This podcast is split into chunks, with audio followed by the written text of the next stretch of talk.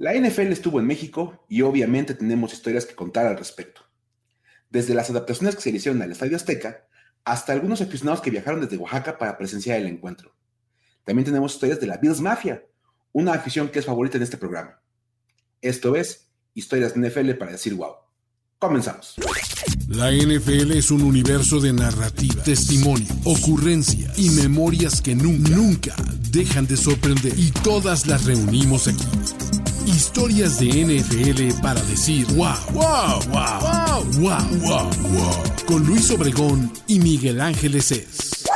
¿Qué tal? ¿Cómo están? Muy buenos días, tardes. No sé a qué estén escuchando este programa. Mi nombre es Miguel Ángeles es. Hoy haciendo un poquito como de movimientos aquí, este ajustes, una formación diferente en este programa, porque el buen Luis Obregón eh, fue una baja durante el Juego de México, tuvo un pequeño problema en la garganta y entonces no puede estar platicando con nosotros el día de hoy, pero tengo un relevo tan de lujo que, bueno, casi, casi es, es como tener a Jimmy G de coreback. Mi estimadísimo Antonio Sempere, ¿cómo estás, mi buen? Bien, mi querido Mike, pensé que ibas a decir Colt McCoy y entonces ya estaba yo a punto de recibir como que la parte de un juego que te toca de elogio y la parte de los siguientes juegos que dices, híjole, pero ni hablar, es lo que hay, pero es un placer estar aquí cubriéndolos, bueno, cubriendo en este caso a Luigi, que bueno, esperamos que se mejore pronto, ya lo vimos en franca mejoría de cómo lo vi yo al menos, ya se ve hoy mucho más rozagante, pero todavía no está al 100% y en ese sentido, Luis es un profesional, él regresa cuando sabe que puede dar lo mejor de sí. Totalmente, mira, aquí sí tenemos que decir que no es como Zach Wilson, que si le preguntan, oye, ¿dejaste a la defensiva en mal? No, no para nada, no, no, no, no, chido, yo, bien. Eh, yo hice mi chamba, ¿no? O sea, me dijeron que lanzara pases, completé hasta nueve, o sea, o sea, casi casi una decena, y es mucho, y conseguimos tres puntos. Entonces, mala hora la defensiva. Ya empezaste. Por eso luego los fans dicen, es que ustedes cómo odian a los Jets. No, la verdad es que la, la realidad es muy triste, pero es la realidad. Ciertamente, y bueno, Aquí Luis, la verdad, no tuvo ese tipo de actitudes. Dijo, ¿saben qué? Hoy no puedo colaborar con este programa. Hoy sí los dejaría en mal por mi voz. Y pues nada más, ve, ve la voz que nos mandó en sustitución el gran Antonio Sempere, una finísima voz. Hombre, qué, qué gusto este, que, que, sea de su agrado. Sí, la voz de las cortinillas es así, simplemente ahora lleva la, la, conducción junto contigo. Y este, y bueno, pues, ¿qué te pareció de entrada este, este juego del Estadio Seca que de por sí ya dio eh, pues como que pasos hacia la historia, ya nos dio un coreback con cuatro pases de anotación, ya como que dio un poquito más de rendimiento, pero en general creo que las historias en torno al juego en México, al famoso Mexico Game, tiene que ver mucho pues desde con infraestructura, ¿no?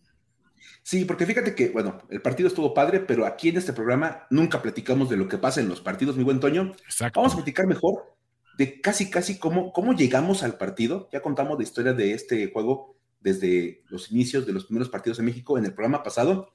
Y ahora quiero que platiquemos, y pues tú también le sabes esas cosas, todo lo que se le tiene que hacer al Estadio Azteca para llevar a cabo un juego de NFL.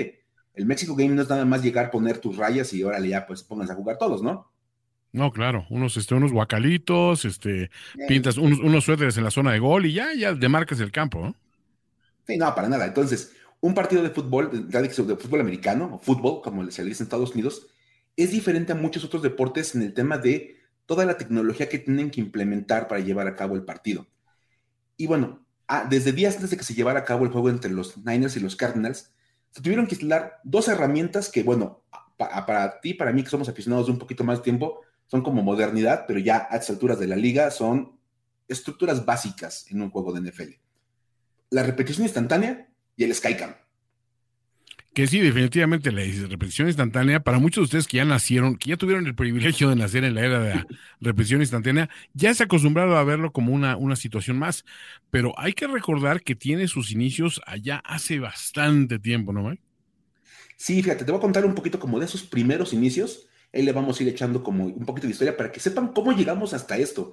Una cosa que ahora se ve como tan normal que el oficial pare el partido, revise que el pañuelo rojo, eso, fíjate nada más, Toño el primer intento, o sea, ni siquiera que haya funcionado, el primer intento vino en 1976, cuando Art McNally, director de oficiales, buscó una manera en que utilizaran el video para ayudar a los oficiales. Porque pues dicen que estaba habiendo un, juego entre los Cowboys y los Bills en Monday Night. Y él se dio cuenta que había una marcación en una jugada que involucraba a OJ Simpson, donde la decisión fue incorrecta no sé si fue premonitorio como de, oigan, lo que se decidió en torno a OJ está, está equivocado, pero bueno, no entraremos en temas legales. Sí, no, tampoco la jugada era que no le quedaban los guantes o algo así, ¿no? No, no, no, no, era una cosa más sencilla. No fue un illegal cut que hizo ahí en algún momento, nada de eso, a eso no, es que no. No, de hecho, quizá, mira, alguna vez había escuchado esta anécdota y me había dicho un tipo que era muy purista y que no le gustaba el, tema de la instant replay. Dijo, creo que ese fue el primer gran crimen de OJ. O sea, suscitar que se diera este cambio en la NFL, aunque yo sí lo veo positivamente, pero no fue perfecto como todas las cosas que se implementan desde un inicio, ¿no? No, por supuesto. Es más, se hicieron algunas pruebas, fíjate, ese mismo año, bueno, el 78, con siete partidos de pretemporada. Dijeron, vamos a ir como probando a ver qué tal funciona, porque aparte, imagínate nada más la tecnología de los 70 era la grabación, regrésame la cinta, vuelve a poner el video, estaba como complicado. Y evidentemente se dieron cuenta que ese era el primer gran obstáculo para la tecnología de, la repetición. Era muy costosa y hacían falta más cámaras para cada partido. Imagínense amigos en qué, en qué mundo vivían en los 70 que hablaban de 12 cámaras por partido. O sea, no, no manches, ¿cómo vamos a poner 12 cámaras? Complicadísimo y costosísimo. Fíjate, eh, para que esto funcionara en su momento, se tenía que hacer un despliegue como hacer un submaster. Tú tienes tu máster de televisión donde tienes el acceso a todas las cámaras de transmisión, pero imagínate para cada partido hacer otro máster de cámaras que fuera independiente para poder hacer las revisiones específicas de jugada, porque tampoco las televisoras tienen la infraestructura de decir, ah, aparte de la gente del crew que llevas a cubrirlo, aparte tienes que capacitar a estas personas de que si le pido, oye, muéstrame el ángulo de la cámara tal y todo para ver esta jugada, no, no existía en ese momento. Sí, no, la verdad es que era como súper complicado, era muy costoso. Y bueno, aparte de que cuando intentaron hacer las, repeticiones y las revisiones, les tomaba un chorro de tiempo. Era como súper tardado el proceso. Dijeron, no, ¿sabes qué? Archivada la idea. No es mala, pero no tenemos las condiciones para llegar a eso. Y ahí se quedó guardado un tiempo, ¿no, este otoño? Así es, pero pues eh, como todas las buenas ideas cuyo momento llega eventualmente, la tecnología también fue alcanzando a la liga, ¿no? Y ya después vimos el primer intento formal, digamos, de hacer este uso de la repetición instantánea. Retomaron la idea en 1985 y una vez más, pues el conejillo de Indias fue la pretemporada. Obviamente fue mucho más exitoso porque los mismos dueños dijeron, oye, pues vamos a, utilizar esto en los playoffs, ¿no? Que también es donde te interesaba esto porque es, donde los, los, los, juegos cuentan más, ¿no? Y pues, como todas las situaciones, ya sabes, como, como vivimos en una democracia, mi querido Mike, este, tanto aquí como en Estados Unidos, decidieron someter la idea a votación y estuvo francamente cerrada la votación, pero el resultado fue un no, porque decían, pues si no se ha utilizado en temporada regular, ¿cómo quieres hacer la, implementación en playoffs? Y tiene una cierta lógica, ¿no? Sí, fíjate que eso, es un punto que me parece muy interesante, decir, ok, lo probamos en pretemporada, se ve padrísimo, vamos a aventarlo a playoffs, donde tú lo dijiste bien, los juegos cuentan más. Pero dice, oye, si no lo hemos probado en temporada regular, ¿qué pasa donde se equivoquen revisando entonces, va a ser todavía más costoso el utilizar una tecnología nueva en un partido donde, bueno, pues puede significar hasta que el equipo quede eliminado. Entonces, me pareció lógico el decir, no sabes qué, no vamos a meterlo en, en, postemporada tan como de golpe. Entonces, eso me parece lógico. Porque aparte de los officiating crews, estas, estas cuadrillas de oficiales, también deben tener cierto fogueo con el sistema para no detener el flujo del juego, para hacer más ágil el sistema, porque, a ver, en aquella época con todo y que ya había un avance, seguía siendo uh, algo ligeramente este, primitivo para los usos que tenían las personas que lo tenían que implementar.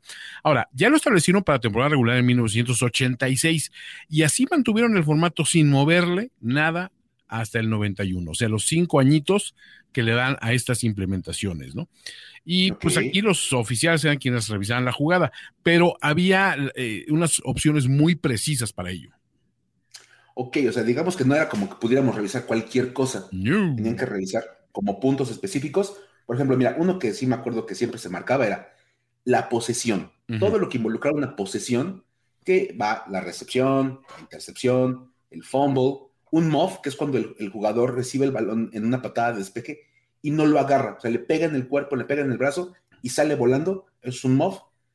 Y un jugador inelegible tocando un pase. O sea, digamos, todo este tipo de cosas que involucraban el toque del balón o perder el balón, se podían revisar, ¿cierto? Correcto. Y además las, eh, las situaciones que involucran las bandas, ¿no?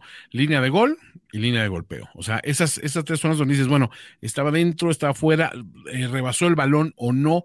Esas cuestiones de precisión que aún en aquella época, bueno, pues ya la tecnología ha avanzado un poquito para ayudar, pero tampoco eran al 100, ¿no? Sí, por supuesto, y así como esas cosas básicas. Y también una que pues era como muy evidente que se podía marcar si había 12 hombres en el campo.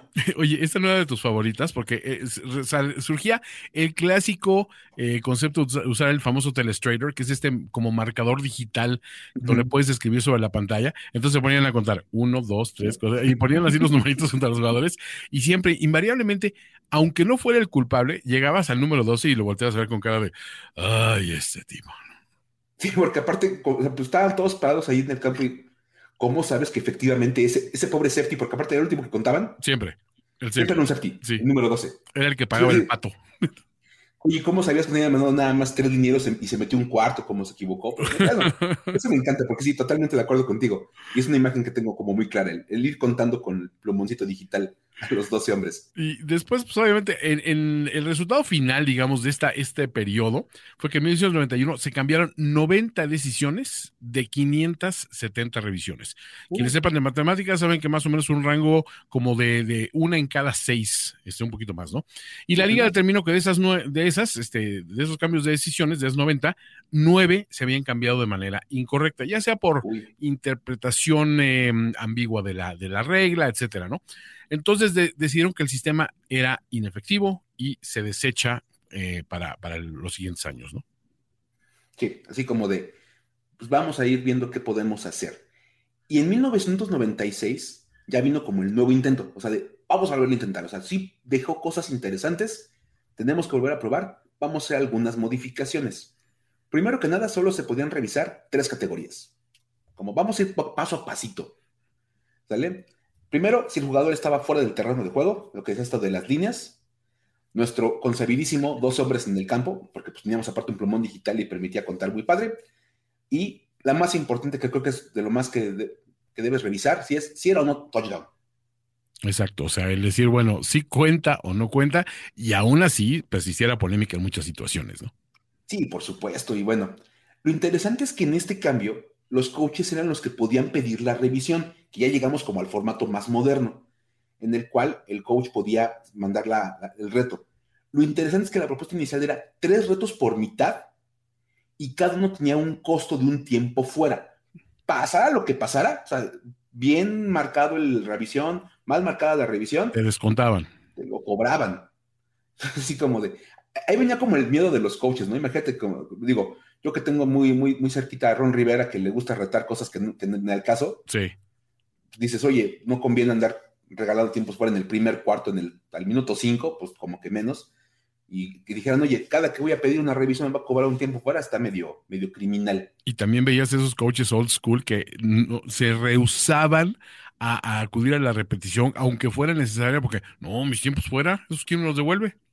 Y luego, si tengo el balón con dos minutos. ¿Qué, tal? ¿Qué tal que se me ofrecen? No, no pues, ya se marcó mal y pues ni modo, es el, es, el factor humano de este deporte que tenemos que dejar. Porque aparte eso era una realidad también, muchos oponían por el tema de le quitas el factor humano al deporte, esa, esa belleza del error humano, tú aguanta tranquilo. Pues. Sí, no, no, espérate. O sea, ese, ese argumento de le restas autoridad a los referees, etcétera, creo que es una, una cuestión de, de malentender la modernidad, ¿no? Es como dices, oye, le, quitas autonomía a los automovilistas ahora que, no se, ahora que no se bajan a darle crán a un vehículo, ¿no? Para que arranque. Y dices, no, espérate, o sea, hay que utilizar conveniencia, modernidad y practicidad, ¿no? Y creo que en este caso, pues, era una, una, una idea cuyo momento había llegado, nada más era cosa de afinarla. Totalmente. Y parte de esas afinaciones era, por ejemplo, el tema del tiempo. Y dijeron, le vamos a dar 90 segundos al oficial para tomar una decisión. Oye, ¿te acuerdas, Mike, también al final de los partidos que decían, ah, pues sí, este, y se perdió tanto tiempo en repeticiones instantáneas, ¿no? O sea, hacían el recuento muy preciso a las televisoras, porque también, ojo, las televisoras también no siempre estaban como que muy, eh, volcadas hacia estas ideas porque el extenderle más tiempos de transmisión en ciertas situaciones, y esa era mucho de la queja de ellos, de es que contar cada revisión el tiempo que se van a llevar y esto, se podían encimar dentro de los programas de programación, ahora sí valga la redundancia, que ya tenían hechos en sus respectivas este, networks, y decían, no, pues es que si se extiende mucho por la repetición, de por sí el juego es, largo, y se extiende las repeticiones, es como dicen, de por sí los Oscars son largos, y luego en los speeches y en los bailables se extienden más, ¿no? Entonces, siempre estar la preocupación de cuánto dura esto. ¿no? Sí, vigilarle el tiempo, vigilarle el tiempo al juego sí es importante. Y bueno, el sistema se acaba adoptando hasta 1999. Como decías, para los que nacieron en esta época moderna, no saben que esto tiene menos de 25 años, ya funcionando en su, manera actual. Y todavía se le tuvo que hacer como sus enmiendas a la, propuesta del 96. De entrada, reducir de tres a dos retos por, por medio y solamente se cargaría el tiempo fuera si el reto era infructuoso. Que es, justo, ¿no? Me parece que es, fue una, una buena solución. Aparte me gusta porque es como este concepto de, me hiciste perder el tiempo revisando lo que no era cierto, ahora te quito un tiempo fuera, güey. Claro, pero, está, pero señalaste bien mi error, ok, me voy con mi golpe, o así, al, al ego, y aquí está tu tiempo fuera de, regreso. No, pierdes nada. Y obviamente también se, se, restringió en qué momento podías utilizarlo, ¿no? Porque también era la situación. estos últimos dos minutos son muy valiosos y dependen mucho también del flujo de juego. Entonces, para evitar esas cuestiones, pues tuvo que venir la enmienda, la famosa enmienda de que son los oficiales y no los coaches en los últimos dos minutos, ¿no? Y fíjate que ese me gusta porque incluso lo, han dicho en varios artículos. Dicen, cuando quedan dos minutos, el coach tiene que estar concentradísimo en, mandar la jugada. 100% de acuerdo. Si vas, a, si vas a pedirle que encima de todo se voltee y diga, oye, ¿y si fue fumble? O, si, o, si, o si atrapó el balón, no, mejor déjalo que se concentre en la siguiente jugada y los oficiales no son los que se tienen que encargar de revisar. Entonces, sí, la verdad es que está, está bien esa idea. Y bueno, obviamente implementar todo ese sistema actual que involucra, como lo decías, cámaras, casi casi como una transmisión alternativa para los oficiales, el que tiene, ya saben, como su, como su este, cabinita en la cual se asoman y ven la repetición. El pip show le decían por ahí. Totalmente así como, ya sabes, tener todo, todo ese sistema, pues conlleva un montón de tecnicismos, un montón de ajustes, eh, y varias cosas que se tienen que poner en el estadio. Y pues, como, como la NFL vino a México, pues teníamos acceso a ese tipo de información. Y ven nada más, Toño. Luis, nuestro buen amigo Luis, y Ulises Arada tuvieron chance de platicar con uno de los técnicos de este sistema para que nos explicara un poco más al respecto de esto y vamos con un pequeño audio. En este momento estamos presenciando cómo eh, están armando la cabina de Instant Replay para todas las repeticiones instantáneas del Monday Night Football. Y eh, vamos a platicar con alguien a ver si, si, si nos eh, explica más o menos cómo funciona este asunto. How does it work? Uh, you dial a phone basically, and they pick up in New York, or how does it work?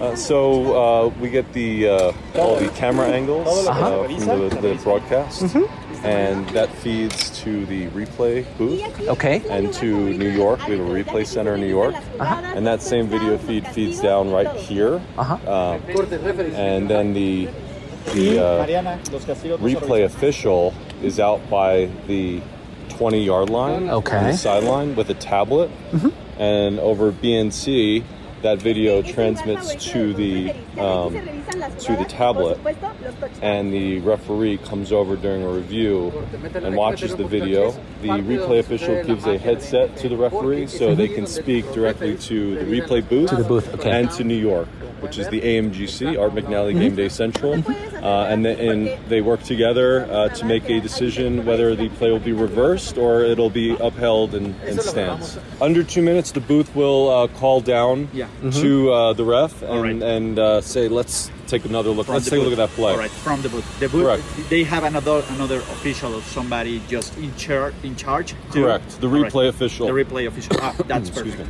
Right. Yep. All right. Great. Yeah, well, the other ones are just challenge. Yeah. Correct. Uh, can you uh, take, talk us over uh, what's in there uh, to sure. show us what, what's the components inside of it? Here we have the, the replay monitor, and uh, th- this is what they call under the hood. So okay. the, the feed, the video feed comes from the booth down to here, and they're all looking at the same thing on this monitor. Mm-hmm. But the referee will only come to this uh, cart if there's an issue with the tablet. The re- review will happen at the 20 yard line Mm-hmm. uh, with the replay operator holding the tablet and uh, the, the ref making the decision with the booth and the, the AMGC in New York. So this is just a backup. This is a backup. Okay, Correct. great. This is uh, our communication piece over here, where the officials, replay official, New York, and the booth, they all communicate. And this is uh, the panel used to communicate. These are belt packs for the intercom system. These are more more belt packs, all for for audio and intercom. Okay.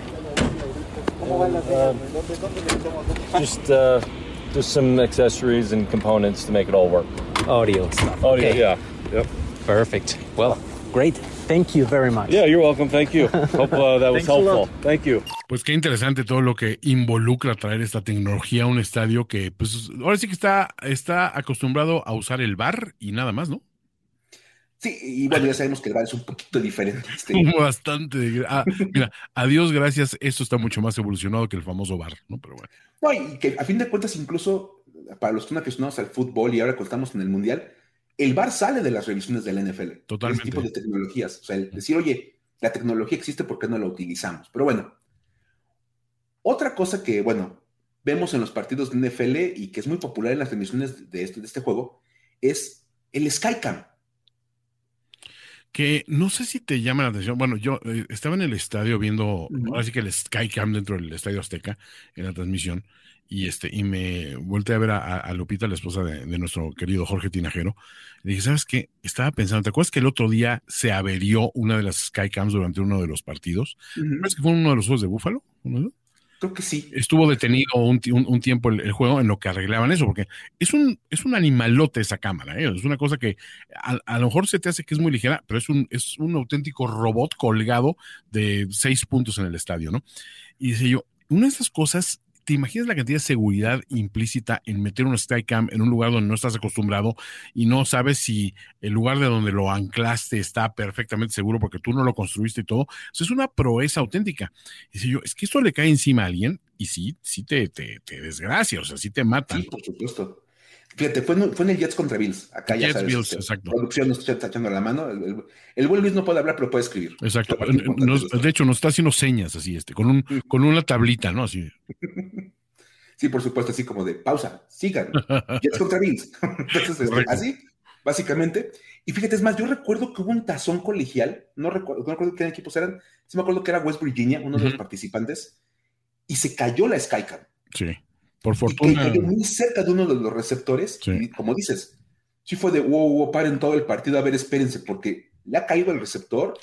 No, te desgracia. O sea, eso es un, es un animalote ese, ese aparato. Bueno, sí lo estaba yo viendo y decía yo, bueno, o sea, ¿qué responsabilidad es meter esto a un estadio pues, que no es el tuyo y todo el rollo, ¿no? Ahora, obviamente a mí me fascina el uso de la Skycam. Es de esas implementaciones que dices, le da una profundidad a las transmisiones y te da una perspectiva de juego brutal. O sea, se- hacer el seguimiento de un touchdown, sobre todo una jugada larga, a través de la Skycam es un deleite. Es una maravilla. Y para los que no ubican tanto el concepto, es una cámara que está literalmente suspendida por encima del terreno de juego. Y obviamente, pues es parte de la NFL, como dices, se ven cosas que no puedes ver de otra manera. Y estuvo presente en el Azteca, ya lo acabas de contar como esa anécdota. Y vamos a platicar un poco acerca de la historia de la Skycam. Porque aquí usamos historias para decir, wow, no podemos platicar una cosa nada más así, sin decirle un poquito de historia. Contexto. Por supuesto. Y fíjate, el Skycam es un invento de Garrett Brown. Este tipo, que aparte, Toño, fíjate nada más, él también inventó la Steadicam. Hombre, le tengo que agradecer tanto a- por mis trabajos de la escuela porque teníamos el Steadicam, pero fíjate que, que es curioso, también el Steadicam era una de estas cosas con cierta responsabilidad porque con las cámaras tan pesadas de aquella época decían, si tú pones mal un arnés de Steadicam, puedes provocar que se rompa y el brazo de palanca es suficiente para fracturar la espalda al, al operador. O sea, este tipo realmente, o sea, hizo cosas que implementaron muchas innovaciones y muchas mejorías a, a- a mantener estable, digamos, tu, tu toma, pero siempre ha, ido, ha habido un cierto riesgo físico, Mike, eso, eso me preocupa. O sea, el tipo decía como que quiere innovar cosas así para que sean mejor las transmisiones de televisión, pero van a tener un riesgo. Claro, o sea, que te cueste trabajo, o sea, que, que, que lo tomes en serio, que te tengas que adiestrar para su uso, ¿no? Mi tecnología no es gratis. No, exacto. es, para valientes. Es con sangre, con sangre, Mike. me gusta, me gusta. Pero fíjate, la primera aparición de la, de, la Skycam fue en 1984. ¿Dónde crees, mi estimado Toño? ¿En qué, instancia crees que lo habrán probado? Pues no sé, me suena eh, eh, pues, en, un juego, en un juego con, con, un equipo protagonista y uno que no sea tanto, digamos. Y lo mejor aún, Toño, como decías, todo se experimenta en la pretemporada, pues lo probaron en la pretemporada. Claro. Como debe ser. Y aquí le pega a la historia, fíjate, otra vez enlazándonos con México, los 49ers participaron en ese partido. Hablando de equipos protagonistas, Mike. y hablando de equipos que tienen como problemitas para ser protagonistas, aunque oh. todo el mundo los queremos poner ahí, los Chargers. No seas así, Mike, no seas hater. ¿O, fui yo? No, no, no, este, aparte te recuerdo que aquí, bueno, yo, yo, soy de los menos haters, eh, para eso tenemos al buen Ulises. No, no, no, sobra, sobra material haterismo. Pero bueno, no, un abrazo al buen Ulises. Ahora, lo interesante es que este tipo de cámara, la primera liga que lo utilizó en realidad, y te vas a acordar, fue aquella legendaria XFL de, de 2001 de McMahon, este, de el, el, el, santo patrono de la lucha libre, que esa es de las, creo que es la, la, gran innovación que recordamos de aquella época, ¿no? Porque metió muchas cosas de, bueno, las cheerleaders para empezar parecían extraídas de cualquier, este, de cualquier table dance, este, porque sí, como que se empeñaban en hacerlas hiper sexys, pero también había otras innovaciones como que los jugadores pudieran poner pues, prácticamente lo que quisieran en sus jerseys. El famoso legado de, de, He Hate Me, ¿te acuerdas? He Hate Me. El jugador más famoso del XFL es He Hate Me. Pero fue por eso, o sea, realmente, ¿no? este, pero esta innovación del Skycam definitivamente sí decías, bueno, no estoy viendo fútbol americano de mucha calidad. De hecho, vamos a ser honestos, era de calidad ínfima, pero qué bonito. Muy baja. Ah, se veía padrísimo, o sea, porque como lo decías, ves cosas que no puedes ver de manera normal. Y eso es una cosa muy interesante. Y de hecho, bueno, cuando uno habla del XFL, como dices, da como para cosas muy, muy malas, pero dejó ese, ese pequeño aporte al fútbol americano, tanto que ESPN, ese mismo año ESPN tomó esa cámara, dijo, vámonos, la tomamos y se la metieron a la pretemporada. Dijeron, vamos a empezar a probar otra vez este uso. Y para 2002 ya era parte de los partidos de domingo por la noche el líder mundial en deportes dijo, esto va a ser nuestro, nuestro, vamos, vamos a hacer un agosto de esto. Y sí era muy padre, ¿eh? la verdad es que los juegos de Sunday Night, de repente veías en qué momento metían la Skycam, ¿no? dices, oh, era, era tu, avistamiento feliz del día. Ya, ya, me puedo acordar, puedo recordar partidos en los cuales Peyton Manning lanzaba el pase larguísimo, ya sabes, a uno de sus receptores. y lo ponía en Skycam. Sí, totalmente. Para Reggie Wayne. para Reggie Wayne, así ya sabes, hasta para Pierre Garçon en sus últimas épocas. Exacto, Peter Waiter. Ponían así, ya sabes, todo ese tipo de cosas muy, muy padres y después lo pasaron al lunes por la noche. Entonces, y ya empezamos a verlo con cierta naturalidad, ¿no? O sea, digo, a mí me sigue asombrando y emocionando pero sí, volvemos al tema. Nosotros somos veteranos y nos tocó ver estas implementaciones, pero mucha gente ustedes ya lo ven como algo muy natural, como en su momento, digamos, bueno, las tomas de drones van a ser como que la norma en todos lados. Y vamos, vamos a ir viendo avances en la tecnología. Ahora, una de las ventajas, lo comentabas, podemos ver cosas que no se ven con el Skycam, pero un problema que tenemos, y ese sí es bien importante, no se aprecia con total certeza la distancia entre las yardas. Entonces, si es un acarreo, no puedes ver si llegó a la línea de golpeo si lo estás viendo desde, la Skycam. Difícilmente lo puedes apreciar. Y tienes que regresar a la toma tradicional desde la banda.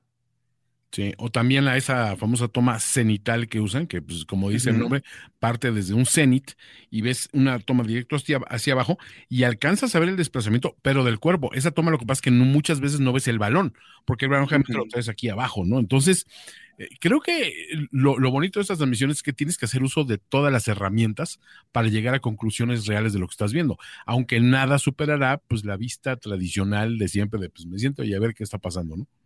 Sí, digamos que esta vista como, dicen de, ahí como de los sidelines, que es la clásica, de televisión, funciona maravillosamente.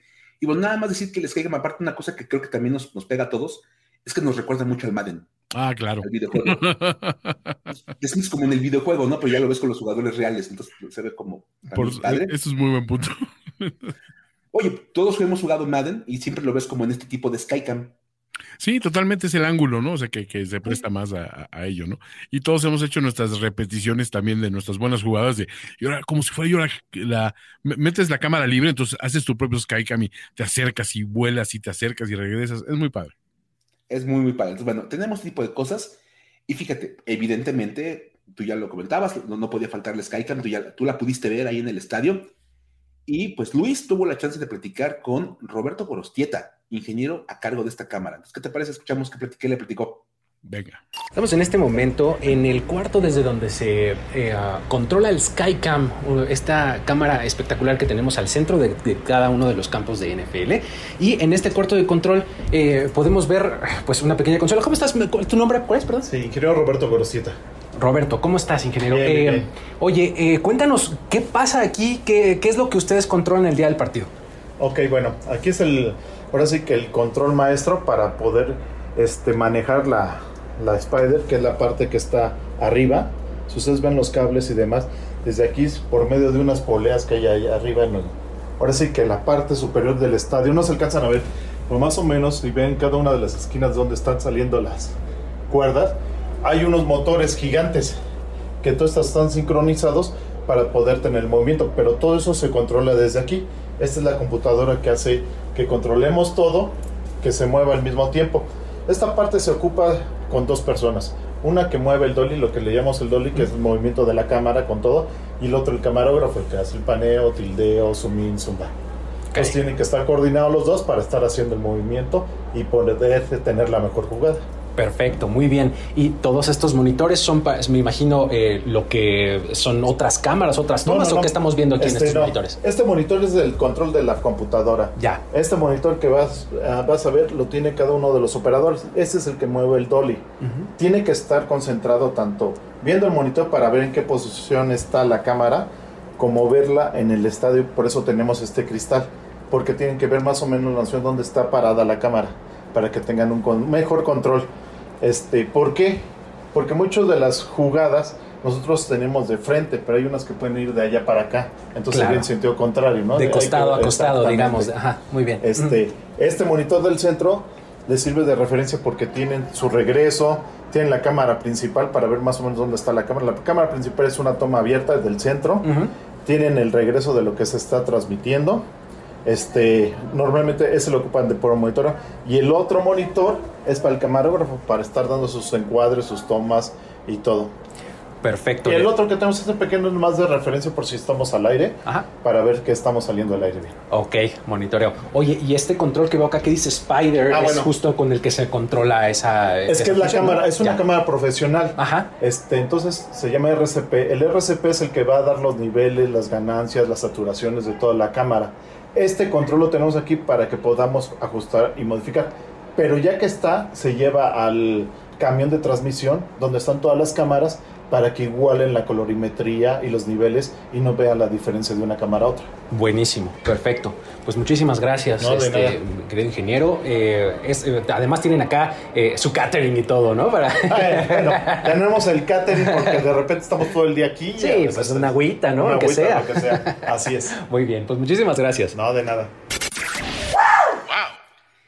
Y bueno, Toño, tú estuviste en el partido, muchos de nuestros amigos acá de Mundo NFL y de otros, otros proyectos estuvieron en el Estadio Azteca, porque mucha gente se dio en ese estadio para ver el partido.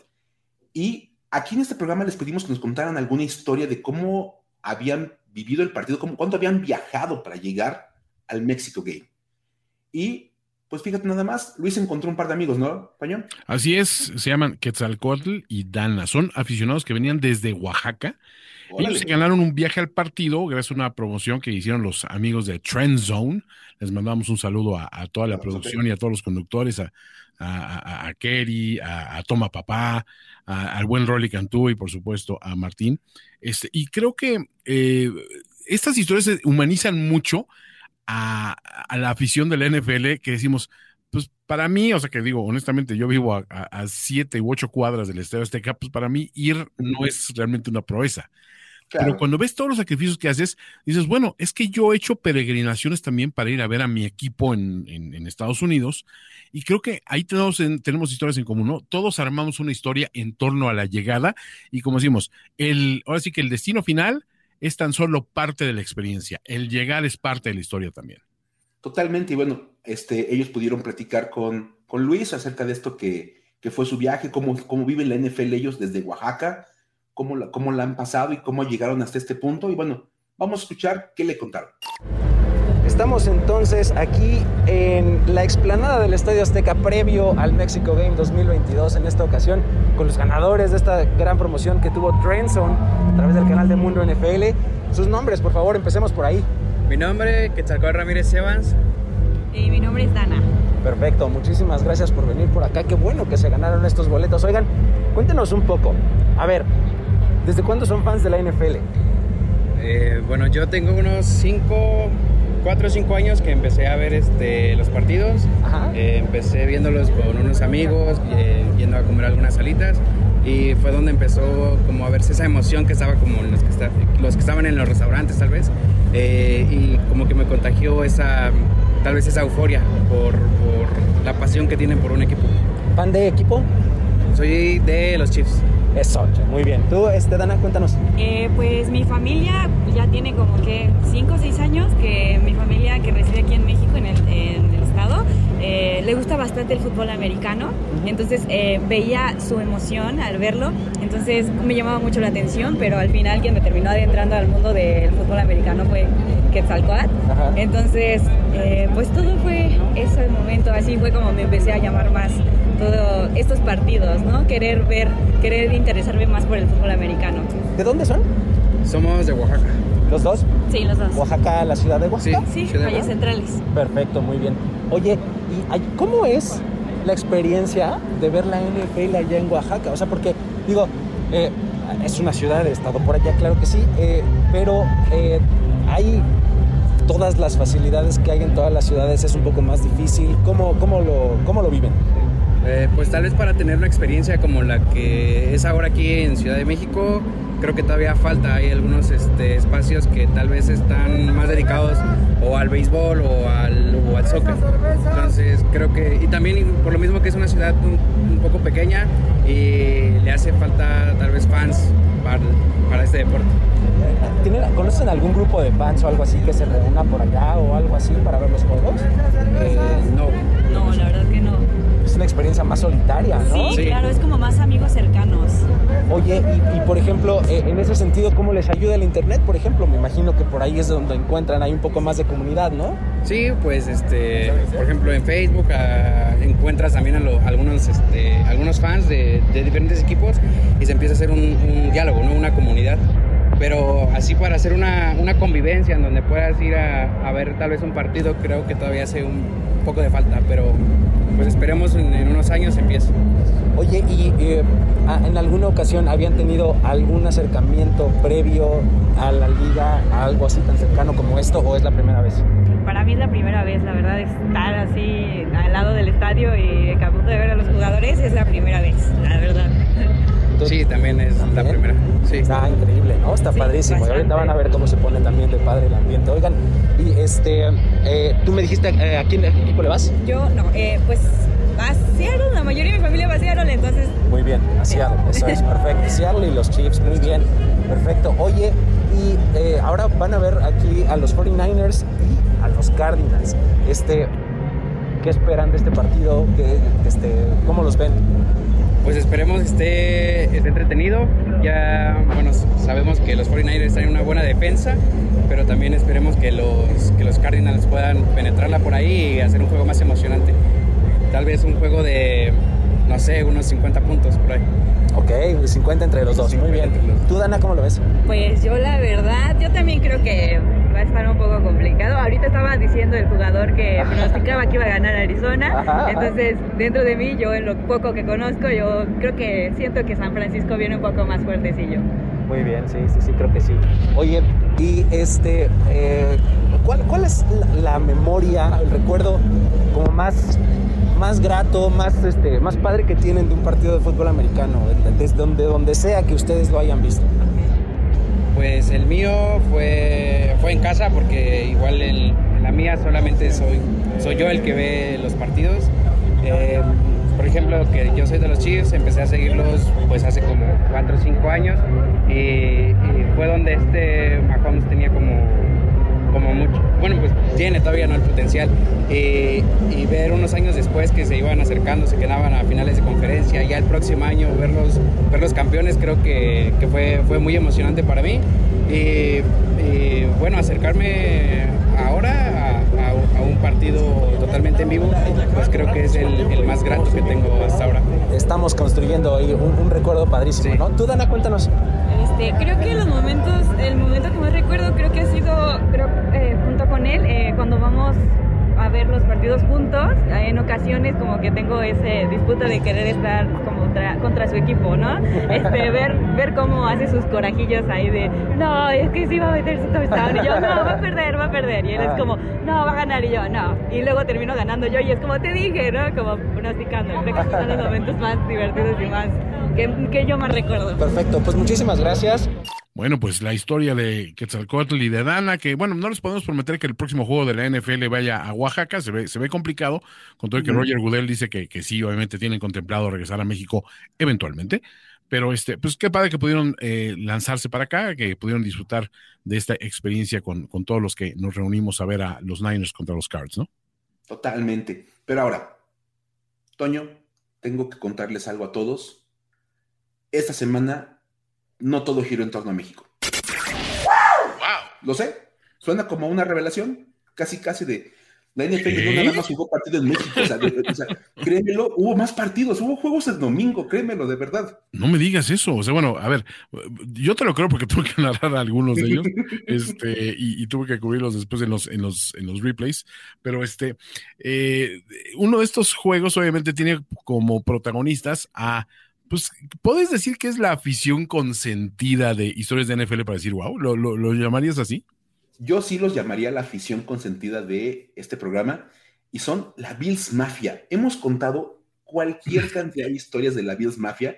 Son geniales. O sea, yo sí sé que son amigos que de repente en, en las tomas que ponen en redes sociales son amigos medio borrachotes que rompen sillas y se avientan en la nieve ¿Sí? Sí, o sea, romper el mobiliario es parte de su encanto, pero obviamente no se queda ahí, va mucho más allá. Son una afición súper cooperadora, súper este, bondadosa en términos de generosidad, y volvieron a hacer acto de presencia en esta semana, ya sabes, como eso les, les da a ellos. Claro. Y seguramente tú te enteraste, o viste, Thomas, de que, bueno, el partido entre los Bills y los Browns no se pudo realizar en Buffalo y tuvo que ser movido a Detroit por la enorme tormenta de nieve que cayó en Búfalo. Fue una, un tormentón de esos bíblicos que dices, espérate, estos ofendieron en algún momento a alguna deidad ancestral, porque no puede ser que caiga tanta nieve concentrada en un solo lugar. Y me acordé mucho, ¿te acuerdas de aquel juego en, el Foxborough Stadium donde llegó la gente a desenterrar sus, sus, este, sus asientos, digamos, este, para poder instalarse? Y, y, creo que la gente de Búfalo los volteó a ver y dijo, amateurs porque aquí cayó nada menos y nada más que la friolera de 77 pulgadas de nieve, o sea, 6 pies, 5 pulgadas de nieve, o sea, fuera de Estados Unidos, 1.96 metros, casi 2 metros de nieve. No, manches. Oye, 1.96, eso, bueno, ya, después de ver las pulgadas, eso que los que vivimos fuera de Estados Unidos no entendemos, 1.96 es un montón y lo podemos traducir Fíjate nada más, en términos nefeleros, cayó un Josh Allen de nieve. Esa es, esa es la medida de ahora en adelante para decir, un juego no se puede realizar si cae un Josh Allen de nieve. Totalmente. Ya, ya este tenemos la prueba, ¿no? Los conceptos, acá un nuevo concepto. Alguna vez, este, bueno, en un programa que tuvimos dijimos que se puede marcar safety por asustación. Ajá, claro. Como el que, el que vivió Jimmy y también Dan Orlovsky, el este, safety por asustación. 100%. Entonces, ahora podemos decir que un partido de NFL no se puede realizar si cae un Josh Allen. O sea, cae, cae, un Kyler Murray de nieve y dices, bueno, podemos echarle ganas. Un, ah, Josh Allen, olvídalo. Imposible. Ok. Un Josh Allen no se puede. Y un, un, un Doug Flutie vendría, siendo lo que, lo que regularmente cae de nieve en Búfalo, entonces ahí no, ni, pestañean, ¿no? Sí, sí dicen, oye, cae un Doug Flutie, no hay ningún problema. Claro, están acostumbrados a él, lo, conocen de, de, primera mano, mi querido Mike. por supuesto ahí no hay bronca. Pero un Josh Allen sí ya es mucho. este, y fíjate nada más lo que son las cosas. Evidentemente esa cantidad de nieve, oye, hablar de casi dos metros de nieve, sí es muchísimo. Sí. hizo básicamente imposible realizar el partido en Buffalo y lo tuvieron que pasar al Ford Field, aprovechando que los Lions jugaban de visitantes esta semana. Entonces dijeron, bueno, el estadio está vacío, no va a haber nadie, podemos pasar el partido para allá y resolvía un problema. Uno. Uno, sí, porque problemas hay muchos. Porque dices, bueno, los Browns ya tienen cómo llegar al estadio donde se va a llevar a cabo el partido. Porque el problema era cómo llegan los Browns a Buffalo con esa cantidad de nieve. Totalmente. Pero ahora genera un nuevo problema, mi estimado Toño. No, ¿cuál? ¿Cómo le hacen los Bills para salir de sus casas de Búfalo? Ay, cierto, y ellos, llegar a Detroit? ellos viven ahí, ahora que me acuerdo. pues sí, pues, Cleveland no tiene broncas para llegar. Los Browns van a poder llegar directamente a Detroit. Es más, creo que llegaban en camión. Oye, pero qué, qué, espanto. Fíjate, a ver, yo, yo, yo viví este, pues, bastante tiempo en, Estados Unidos, pero viví en Miami, en una zona donde, ah, pues, obviamente, todavía tú llamas al meteorológico y se acuerdan exactamente la, la fecha de memoria de cuándo fue la última vez que nevó en Miami. Claro. Pero muchas veces yo tenía que trabajar precisamente en Pensilvania, en Nueva York, en, donde estaban las editoriales para los que yo trabajaba, incluso en el tiempo que estuve con ESPN, también allá en por el, rumbo de Bristol, Connecticut. Y allá, digamos que la nieve se suelta perra. Y muchos, pues, siempre el anecdotario de invierno era, bueno, qué bueno que viniste ahorita que no cayó nevada fuerte. Y yo siempre con mi mentalidad de turista de, ah, es que extraño mucho la nieve, no te pones en los zapatos de la gente que literalmente se tiene que poner zapatos especiales para la nieve o para palear la, entrada y, salir de su casa para poder moverse. Es la parte más interesante y de verdad, mi papá vive en Chicago y oh, obviamente te dice, oye, ¿sabes qué? Sí, o sea, qué bueno que quieras ver nieve, pero, el que tiene que salir a, palear la nieve nada más para que tu perro salga a hacer sus necesidades, claro. ya no es divertido. Es más como de, ojalá no caiga nieve. Idea millonaria, Mike. Este, excusados para perros para ciudades con nieve. ¿Qué hubo? O sea, Estoy dentro. ¿Estás dentro? Estás, Estoy dentro, ya. Ya, cambiamos de programa, pero. Ya, ya estamos. Oye, no, pero sí, una, una, una, masacre hacer todas estas cuestiones. Sin, embargo, este, pues obviamente, si, si hay nieve por todas partes y no pueden salir, ¿dónde entra en esta historia la adorada Bills Mafia? Pues es que fíjate, mi estimado Toño, compartieron los jugadores de los 10 fotos, así o videos en redes sociales, lo que hace todo el mundo ahora, de cuánta nieve había afuera de su casa. O sea, levantaban, ya sabes, la, puerta del garage y casi cubierta completa la puerta del garage de nieve. Claro. Entonces dijeron, oye, pues todo muy padre, pero yo no tengo manera de salir de mi casa. La Bills Mafia dijo, no pueden salir, los vamos a sacar de sus casas. Nosotros queremos ver fútbol. vamos a perder este partido por default. ¿Y con los Browns? No, we're ready for some football.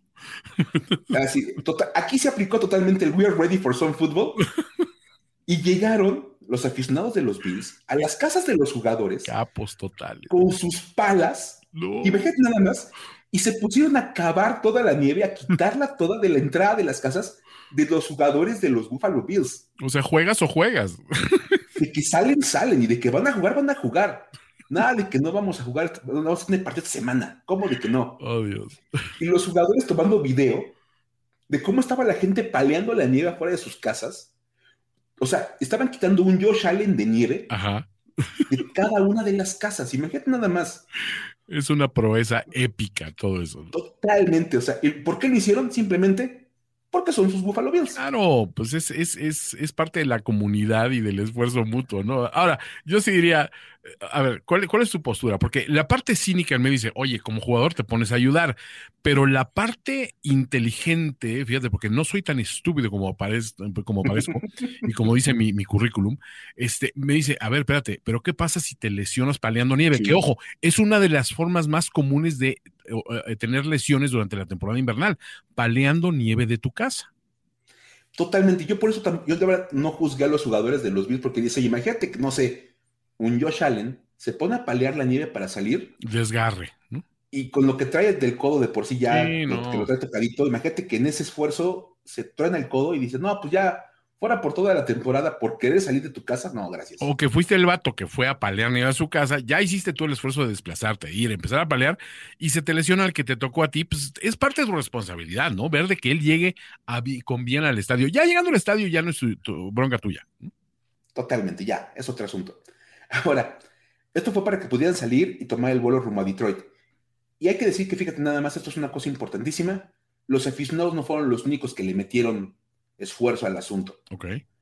Porque Ron Racuya COO de los Buffalo Bills, se subió a su auto y comenzó a manejar por la ciudad para pasar por los jugadores y llevarlos al aeropuerto. Pues, por algo es el COO, es el de operaciones. Totalmente. Dijo, a ver, necesitamos que los jugadores lleguen al estadio. Yo me encargo. Por ellos, los recojo como si fuera, ya sabes, el carpool de mamás, este, levantando todos los chavitos de la colonia. Coche sardina, vamos al Six Flags. Haz de cuenta. Tal cual, un gran ejemplo. Y no fue el único. Entre 8 y 10 personas del staff se pusieron a recolectar a los jugadores, lo cual también tiene sentido. Es decir, no los pongas a todos a manejar en nieve con esas condiciones, mejor reduzcamos la cantidad de vehículos que están involucrados, aseguremos que lleguen todos como en, paquetitos de jugadores. Exacto. Para que puedan participar. Es más, hasta Sean McDermott hizo de, hizo de Uber. Ok. Uber Excel, me imagino, porque no son, no son jugadores pequeños estos, estos seres humanos, ¿eh? y menos cuando te cuente que él pasó por Von Miller y por ah, Sam Martin. No, no, no. Es más, él dijo, oye, yo me llevo a dos, ya, no puedo llevar más. O sea, sí, mi carro es muy chiquito, nada más cabe Von Miller y Sam Martin. O sea, consume mucha gasolina. No, no, no, olvídenlo. O sea, Oye, qué genial, me encanta. Es una, es una, gran historia, porque los aficionados de los Bills palean, ya sabes, así de, ¡uh! Que está toda la nieve. Mientras va llegando el carro con, ya sabes, el CEO de los Bills, súbete, vamos al, vamos al aeropuerto. Porque hay que llegar a Detroit para jugar un partido de local. Totalmente. A ver, esta es pregunta capciosa 100%, Mike, pero ¿qué jugador de los Bills piensas que pudo haber hecho un mi pobre angelito y quedarse olvidado? se nos olvidó pasar por... El Ponter. Así de, oye, pues casi nunca despejamos. Sí, exacto. O sea. Oigan, ¿y quién pasó por el punter? ¿Por qué hay que despejar? Sí, contando, haciendo el head count en, ya dentro del avión, así de, bueno, estamos todos y, y de repente sí, y el punter en su casa. ¡Ah! Como Macaulay Así de, ¿por qué nadie está peleando fuera de mi casa? ya no deben tardar, ¿no? Sí, toda la historia de todos los jugadores. Ay, qué padre, a ver cuándo me toca. Oye, imagino. Es domingo, a mediodía y él sigue en su casa. Imagino que él ponte la parte con un, un, un, termo así grandote lleno de chocolate caliente. Esto, esto va a ser el mejor viaje porque pues, vamos a, a, contar historias y vamos a tomar chocolatito caliente. y él solito en su casa. No, me, me imaginé, esta historia bonita me, me, me, gusta darle un pequeño twist así por ese lado, pero qué bueno que no se los olvidó nadie, que todos llegaron con bien y qué bueno que tenemos una Bills Mafia en este mundo, Mike. Totalmente. Estamos agradecidísimos de contar con la Bills Mafia. Y qué bueno también que tenemos a alguien que nos da datos para decir wow, ¿no? Datos para decir wow. Tenemos datos para decir wow. Este programa no puede ser un programa de historias para decir wow sin datos para decir wow. ¿Qué te parece que empezamos con la máquina hecha hombre? Cordarrelle Patterson. ¿Por qué no hablar de verdad de la máquina hecha hombre, mi estimado Toño? Patterson nace de todo en el terreno de juego. Es básicamente un jugadorazo. Y creo que el momento más peligroso del partido en el que puedes enfrentar a Cordarell Patterson, la máquina hecha hombre, es cuando viene un kickoff.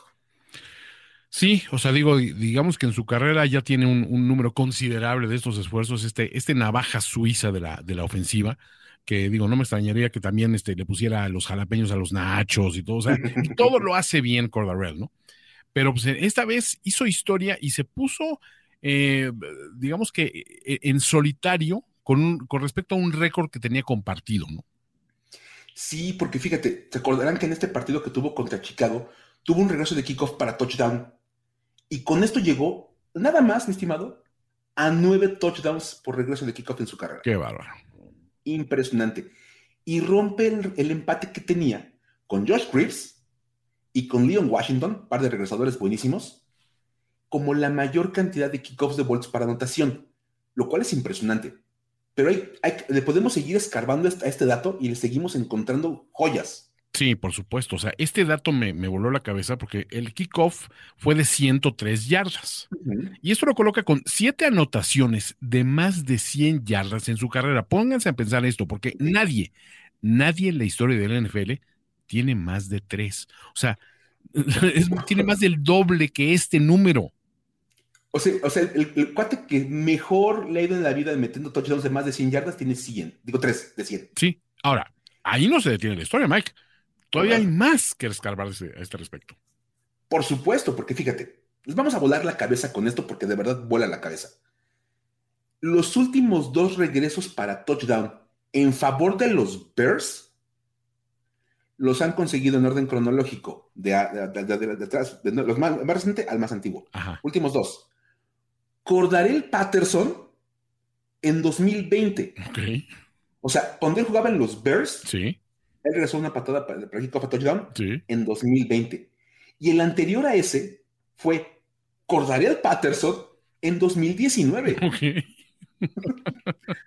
o sea, estaba enfrentando él con los Falcons a los Bears y el último jugador que ha regresado un kickoff para touchdown con los Bears es Cordarel Patterson. O sea, e, e, ese, el, el multiverso de Cordarel Patterson está muy, muy, muy complicado, Mike.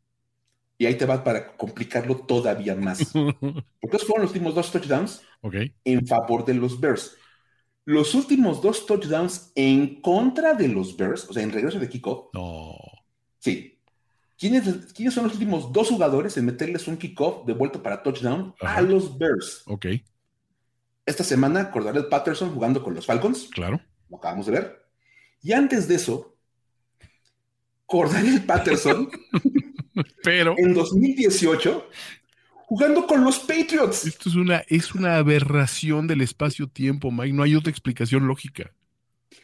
O sea, las últimas cuatro veces que los Bears han visto un kickoff de vuelta para touchdown de ellos o en contra de ellos, siempre ha sido Cordarel Patterson. O sea, hay, que pensar esto. La próxima vez que los Bears enfrentan a Cordarel Patterson, más vale que caiga una nevada de más de un Josh Allen de altura para decir, no, mira, se suspende y, ahí muere, ¿no? O sea, lo dejamos otro día. Puro, puro onside kick o, algo así, porque, o sea, pateala por, por la banda para que te arranquen en la 40, no sé. Todo, todo. Y aparte, todo esto pasó con Cordell Patterson jugando en los Patriots, en los Bears y en los Falcons. No, no, no, es, es impresionante ese hilo conductor, pero sí, es, es, brutal estadística. o sea, de verdad esas cosas que puedes contar a tus amigos en cualquier fiesta y nadie te la va a creer. bueno, pues pasemos a, a, ver, eh, este Cordell Patterson poniendo obviamente su nombre muy en serio en las consideraciones cuando lleguen la, los momentos de pensar en Salón de la Fama, porque esto lo hace legendario por más de un motivo, ¿no? Entonces, ya podemos hablar de él. O sea, olvídense de él como receptor, como corredor. Esto, o sea, como receptor de kickoffs, ya es una, historia brutal.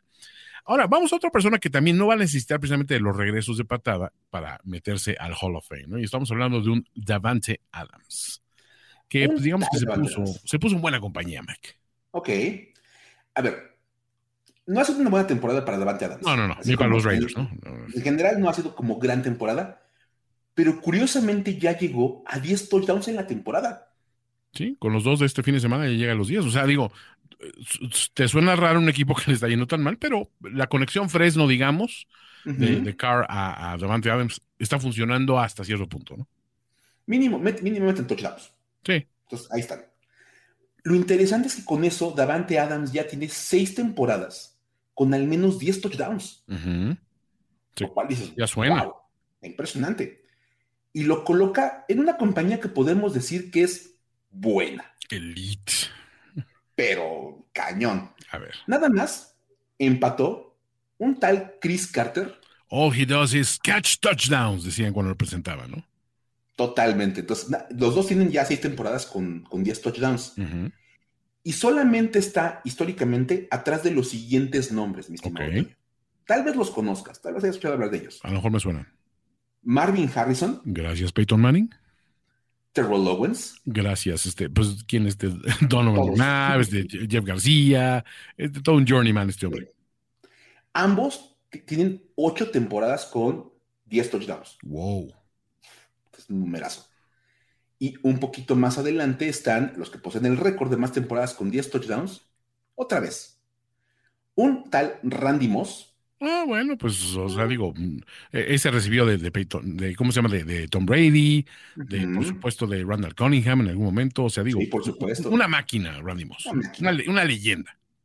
Y el que, pues, para mí es el mejor receptor de todos los tiempos, Jerry Rice. Estamos de acuerdo. Y ahí sí es gracias Steve Young primero y después Joe Montana, porque es este, esos este, factores que, que, eh, la conexión Young este, Rice es mejor que, que, que Montana Rice. Pero, o sea, digo, ¿en qué compañía estás, Mario? O sea, ahí, es donde yo me pongo a ver estas cuestiones y digo, ok, estos son récords de durabilidad, de constancia, porque pues, de todos modos, Davante Adams es un jugador relativamente, no digo que es un joven suelo, pero todavía tiene buenas, eh, creo yo, temporadas por delante de sí, todavía tiene productividad por delante. ¿Consideras que puede alcanzar a estos que, que tienen por delante? Pues está difícil, porque fíjate, nada más para alcanzar a, Harrison y a Owens necesita dos temporadas más. Dos más. Y para alcanzar a Jerry Rice y Randy Moss necesita tres más, porque el récord son nueve temporadas. está, muy, está, complicado, ¿eh? O sea, pero ya llegar aquí ya es muchísimo mérito. Totalmente, porque aparte puede haber una lesión, no sé, le pueden cambiar al coreback y de repente no es Derek Carr. Vamos, hay muchas cosas que pueden tomar en cuenta, pero si ya estar en una misma lista con Marvin Harrison, con Terrell Owens, con Jerry Rice y con Randy Moss, ya te pone en un estatus bien interesante. Totalmente.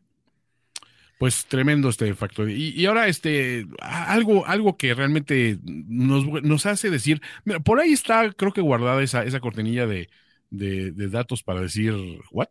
¿Cómo es?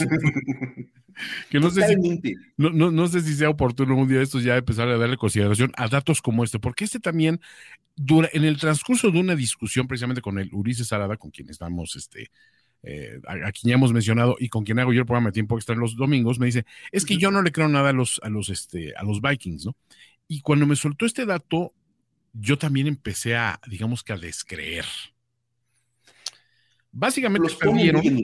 ¿Por, cuánto perdieron? Perdieron, o sea, no es ningún secreto que perdieron por 43 con los Cowboys. How about them Cowboys? Esta es su segunda derrota apenas en la temporada, ¿no? Sí. Es una derrota de 37 puntos. Nada más que los puso con un diferencial de puntos en la temporada. O sea, los puntos que anotas contra los, de los que recibes. Un equipo con Justin Jefferson. Un equipo con Dalvin Cook. Un equipo con Adam Thielen un equipo que acaba de firmar a TJ Hawkinson, o sea, un equipo con armas, hasta, hasta Smith Jr. Este, estuvo anotando por ahí en algún momento, o sea, sí tienen con qué. Es más, hasta Mattison, el segundo corredor, es un equipo, o sea, que anota puntos. Su diferencial en estos momentos en la temporada es de menos dos. Dos derrotas y con eso tienen para un diferencial negativo. O sea, esta diferencia de 37 puntos que les metieron los Cowboys sirvió para borrar toda la ventaja que tenían. todo, lo, todo lo bueno que habías hecho antes, olvídalo. O sea, ya estás, ya estás, ya me estás debiendo. O sea que entre todas sus victorias sumaban una diferencia como de treinta y tantos puntos entre todas. Exacto, o sea, victorias por márgenes mínimos y dos derrotas aplastantes. La primera de ella contra, contra los Eagles de, de Jalen Hurts, que ese día les metieron un baile colosal, que dejaron a, Jefferson completamente limitado y, erradicado. Algo similar a lo que vimos en esta ocasión. O sea, eh, las similitudes obviamente es que la defensiva de, de Eagles es muy fuerte y la defensiva de Cowboys, bueno, pues qué les puedo decir, ¿no? O sea, abrumadora también. Pero esto, esta es la cantidad más baja para un equipo que arranca la temporada con récord de 8-2 o mejor. Y la marca previa mejor es de un equipo que hace rato mencionamos también, los Chargers de 1987. Nada más que su diferencial era de más 6. O sea, todavía buenos en el tema de más puntos que los que han recibido, pero pues apenitas por nada. Números negros, o sea, Mario, o sea, todavía estás ganando, o sea, ya estos números rojos ya es preocupante. Y ese equipo, los Chargers de 87, no llegaron a playoffs pese a un inicio de 8-2. Ahí lo dejo. Uh, no diremos más. Tun, Dejaremos ese, ese comentario así volando. Negros nubarrones en lontananza, dicen por ahí. Y continuará en este Thanksgiving. Oh, calla, esos los Patriots. Uh, así que va a estar interesante. Va a estar interesante, mi estimado Toño. Y lo que estuvo muy interesante de verdad es haber compartido programa contigo. De verdad, bueno, se extrañó mucho al buen Luis Obregón, que definitivamente es parte esencial de este programa pero me encantó poder compartir contigo este episodio. No, bueno, fue un absoluto honor para mí. Ya saben que aparte de, tocarme la, parte de la producción y de hacer la voz en off, pues obviamente soy fan de, tanto de los datos como de la conducción, como el banter y la, situación que lleva eh, a, descubrir cosas que tú mismo como fan no conoces de la NFL. Y pues qué decir de llenar los zapatos de Luis Obregón. O sea, aquí sí me sentí así de, es tu oportunidad, o sea, el, superestrella está afuera, haz algo digno, no la riegues. Espero haber sido digno de, este, de esta mención y de esta distinción. Y bueno, pues este, mil gracias a todas las personas que nos escucharon, ¿no? Y un saludote y un abrazo grande para Luis. No, le mandamos todos nuestros saludos a buen Luis Obregón, un abrazo, que se recupere pronto. Seguramente ya estará listo para participar este, en el siguiente programa. Y mira, acá está poniéndonos en, sus mensajitos que ponen con su, con su pizarrón. It's Bruce's time to shine. Qué horror. No podía ser Luis Obregón sin una referencia cinematográfica. Obviamente, eso, eso también viene a engrosar las filas de. También las referencias cinematográficas, este, así son, son cortesía de lo que nosotros llamamos los obregoides, los factoides de Luis Obregón. Pero pues un placer, Mike, de veras un privilegio estar aquí con ustedes.